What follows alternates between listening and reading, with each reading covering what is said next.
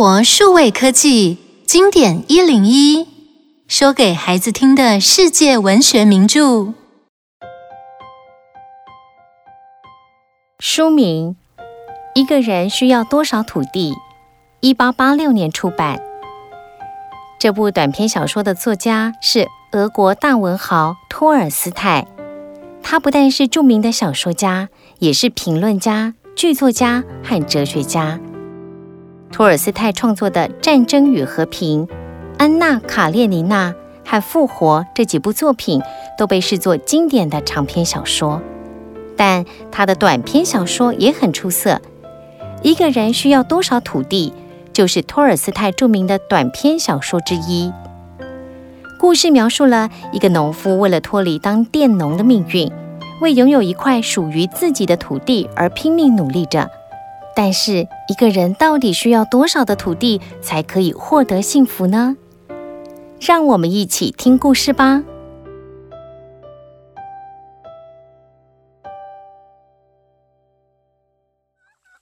从前有一位农夫，叫做帕霍姆，为了养家糊口，非常辛勤的工作，却没有属于自己的一片土地。他跟邻居一样贫困，他常常这样想：唉。虽然我们从小就在土地上耕耘，但是农民到头来还是一无所有。如果拥有自己的土地，那情况就大不相同了。帕霍姆的邻村住着一位夫人，拥有约三百公顷的土地。那年冬天，传闻他正打算卖掉自己的土地。帕霍姆还听说隔壁邻居正打算买其中的五十公顷。这位夫人还同意先收一半现金。另一半一年后再付清。帕霍姆对他妻子说：“你看，别人正在买土地呢，我们也应该买个五十公顷。没有自己的土地，生活怎么会有希望呢？”于是，帕霍姆一家人集思广益，卖了一匹马，一半蜜蜂，还让自己的一个儿子给人做长工，靠着这些报酬跟辛苦存下的一百卢布，并且跟帕霍姆妻子的弟弟借了一些钱。好不容易才凑齐了买地的一半钱，向那位夫人买下了一块五十公顷的土地。就这样，帕霍姆有了自己的土地，他开始耕种，并且有了好收获。很快的，他还完了积欠的债款。以前在这些土地还不属于他的时候，他经过这里完全没有什么特殊感受。但是现在，当他看着自己土地上的鲜花、青草、牛只，感觉是多么的与众不同啊！有一天，帕霍姆坐在家中，有一个农民从远方来，跟他说：“那边有人大量的麦地，那里的土地肥沃，大麦可以长得跟马一样高。”有一位农民去的时候两手空空，现在啊，已经拥有六匹马跟两头牛了。帕霍姆心中充满渴望，他热切地想着：如果别人可以做到，那我为什么还要待在这里受苦呢？于是，帕霍姆卖掉自己的土地、田产跟牲口，换成了一笔钱，然后举家迁往新地方。那个农民说的没错，帕霍姆的生活过得比以前更好，他买了更大的耕地，养了更多的牲口。但是，当帕霍姆稳定之后，他又开始觉得不满足。他想种植更多的小麦，土地却不足。他苦恼地想着：如果这些土地都属于我，那该有多好啊！有一天，有一个土地商从遥远的巴舍基尔来，他只用了一千卢布就买下了五百多公顷的土地。他对帕霍姆说。你只要跟那边的头领搞好关系就好。你看，我只送大约一百卢布的睡衣跟地毯，还有一盒茶叶，就买下这五百公顷的土地了。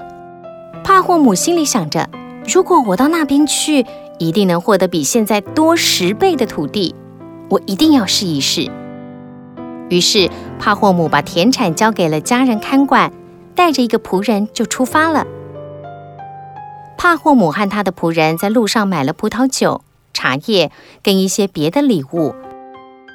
走了七天，终于来到巴什基尔人搭帐篷的地方。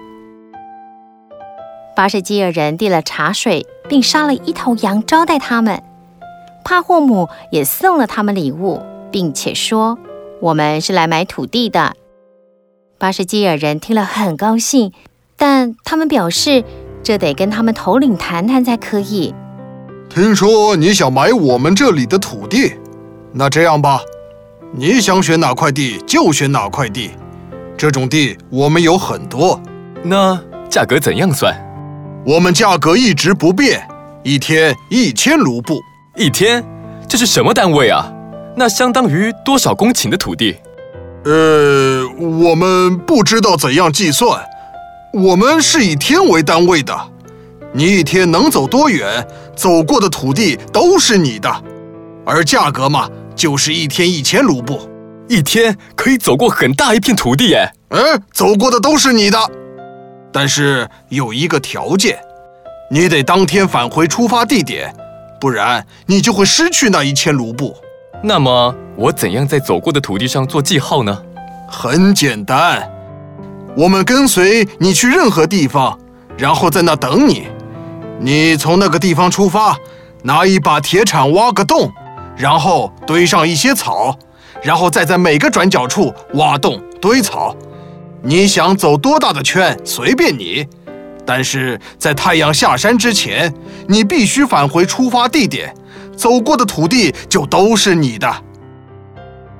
帕霍姆听了非常高兴，他和头领约好隔天早晨出发。当天晚上，帕霍姆躺在床上难以入睡，脑袋想的全是土地的事。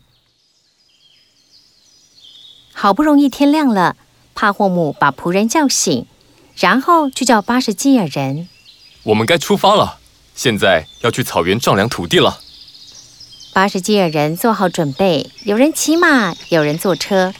帕霍姆和他的仆人赶着自己的牛车，手拿铁锹随后跟上。当他们到草原上时，天气已经开始变热。然后他们抵达一个小山丘，头领对着帕霍姆说：“你看，你所能看到的这些土地都是我们的，你可以任选其中一块。”看着这片土地。帕霍姆充满了喜悦，地像手掌般平整，土壤像罂粟花种子一样黑。头领抓下自己的帽子，放在地上说：“呃，这是标记，从这里开始，然后返回来，你所走过的所有土地都将属于你。”帕霍姆脱下大衣，只穿一件外套，拿了一袋面包放入怀中，腰间挂上一个水袋。拉了拉皮靴筒口，从仆人手中拿过铁锹，准备出发。他看了一下，不论从哪个方向出发，都充满了诱惑。好，我决定朝着太阳升起的地方前进，趁着现在空气凉爽，走路很轻松。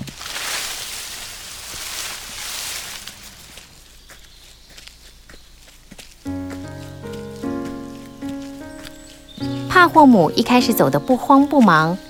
走了一千码之后，他停下来挖了个洞，并堆了一些草，以便让人看得更明显一点。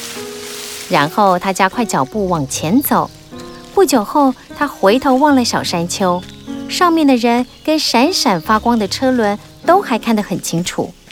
天气越来越热，他脱下外套，继续往前走。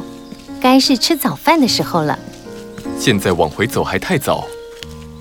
帕霍姆自言自语地说着：“我再往前走上三英里，然后左转。这片土地真不错，不要未免太可惜了。越往前走，土地看上去越好。”帕霍姆继续往前走。当他再次回头看出发时的那个小山丘，已经快看不清楚上面的人了。帕霍姆开始觉得累了，他抬头看一下太阳，发现已经中午了。好吧。我该休息一下了。他坐下来，吃了一点面包，喝了一点水，休息一下子，便又开始赶路了。起先因为刚吃饱，有了力气，他走得很悠闲。但是天气变得更热了，他觉得有点想睡，但是还是坚持往前走。现在受一小时的罪，可以换来一生的幸福。帕霍姆往前走了好一阵子。正想左转，发现前面有个湿润的深坑，他想，这个坑可以种桑麻，不要就太可惜了。于是他越过深坑，再挖了一个洞，然后才左转。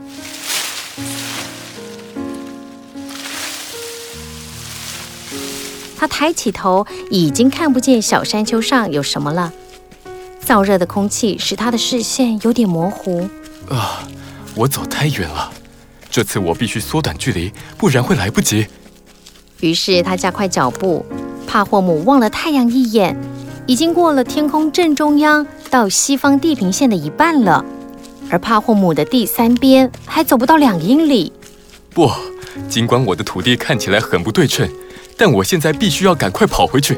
我走得够远了，已经获得不少土地了。但是帕霍姆走太远了，就算他用跑的，离山丘还是非常远。他丢掉外套、皮靴、水袋、帽子，只留下铁锹当做拐杖。怎么办？我真是太贪心了，结果毁掉了一切。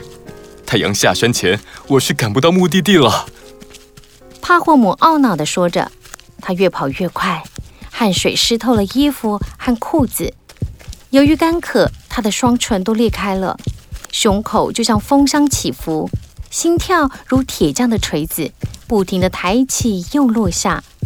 双脚疲累的，好像不是自己的。帕霍姆想到自己可能疲累而死，心中充满了恐惧。我我已经跑了这样远。如果停下来，他们绝对会说我是个傻瓜的。于是他继续跑，太阳眼看就要落下去了。他看见山丘上的人们正在对他挥手，距离目标就只剩下一点点路了。于是他鼓起最后一点力气向前跑去。他得弯着腰，才不至于向后倒去。最后，帕霍姆终于抵达终点。他大喊一声，双腿一甩，身体往前一扑，抓到了首领的帽子。哦，他真是个男子汉，他已经获得了很多的土地了。帕霍姆的仆人跑过来想把他扶起，却发现他正在吐血。帕霍姆死了。巴什基尔人咂咂嘴，表示他们的同情。他的仆人捡起那把铁锹，在地上挖了个坑，把帕霍姆埋在里面。帕霍姆最后需要的土地，只有从头到脚那么一小块。想一想，听完这个故事，你有什么感想呢？你觉得一个人需要多少才能得到幸福？拥有多少才算是刚刚好？